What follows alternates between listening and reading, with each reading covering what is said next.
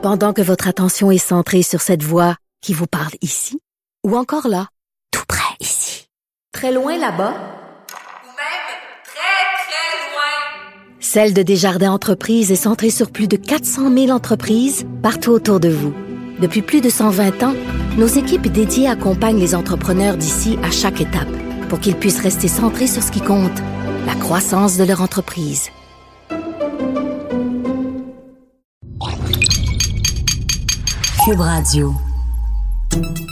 Salut, c'est Charles Dran avec l'équipe dans 5 minutes. On s'intéresse aux sciences, à l'histoire et à l'actualité.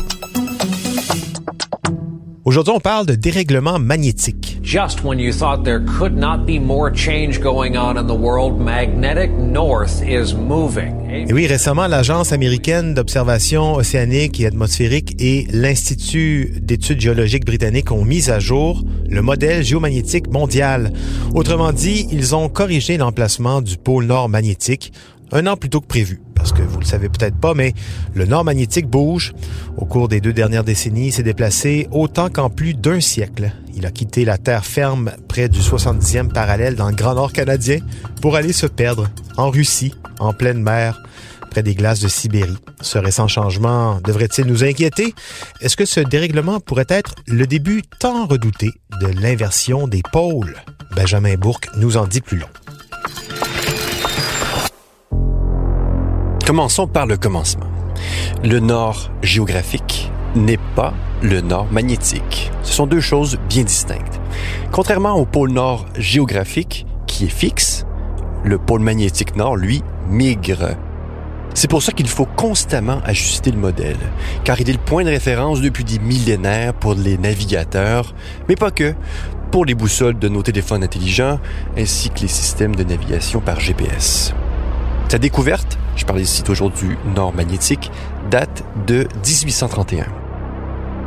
Il se situe alors dans le nord du Canada. Depuis, les scientifiques suivent ses déplacements à la trace à raison de 15 km par année. Il est convenu que tous les cinq ans, les chercheurs se réunissent et doivent actualiser le modèle géomagnétique mondial. Comment? À partir des données satellites et des observatoires. Un savant calcul qui a pour objectif de corriger la valeur du champ magnétique en un lieu donné afin d'indiquer le nord géographique. Or, depuis quelques années, les géophysiciens ont remarqué que ce nord magnétique s'écartait des prédictions de manière exceptionnelle. Depuis 2001, le pôle se déplace de 55 km par an. Pourquoi? Géophysiciens et géomagnéticiens ne le savent pas exactement. Ils tentent toujours de comprendre quel type de mouvement, quel type de phénomènes sont responsables des variations du champ observé. Mais chose certaine, la réponse à ce sprint vient du cœur de la Terre. Le champ magnétique principal de notre planète est généré par des mouvements de convection dans le noyau externe liquide de la Terre. Là, il faut aller creuser à plus de 3000 km sous nos pieds. C'est ce qu'on appelle la géodynamo.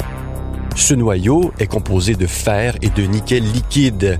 Les turbulences des mouvements au sein de ce noyau créent un courant électronique et ce courant engendre un champ magnétique global dipolaire. Autrement dit, ces lignes de champ magnétique bouclent de part et d'autre le pôle nord et le pôle sud.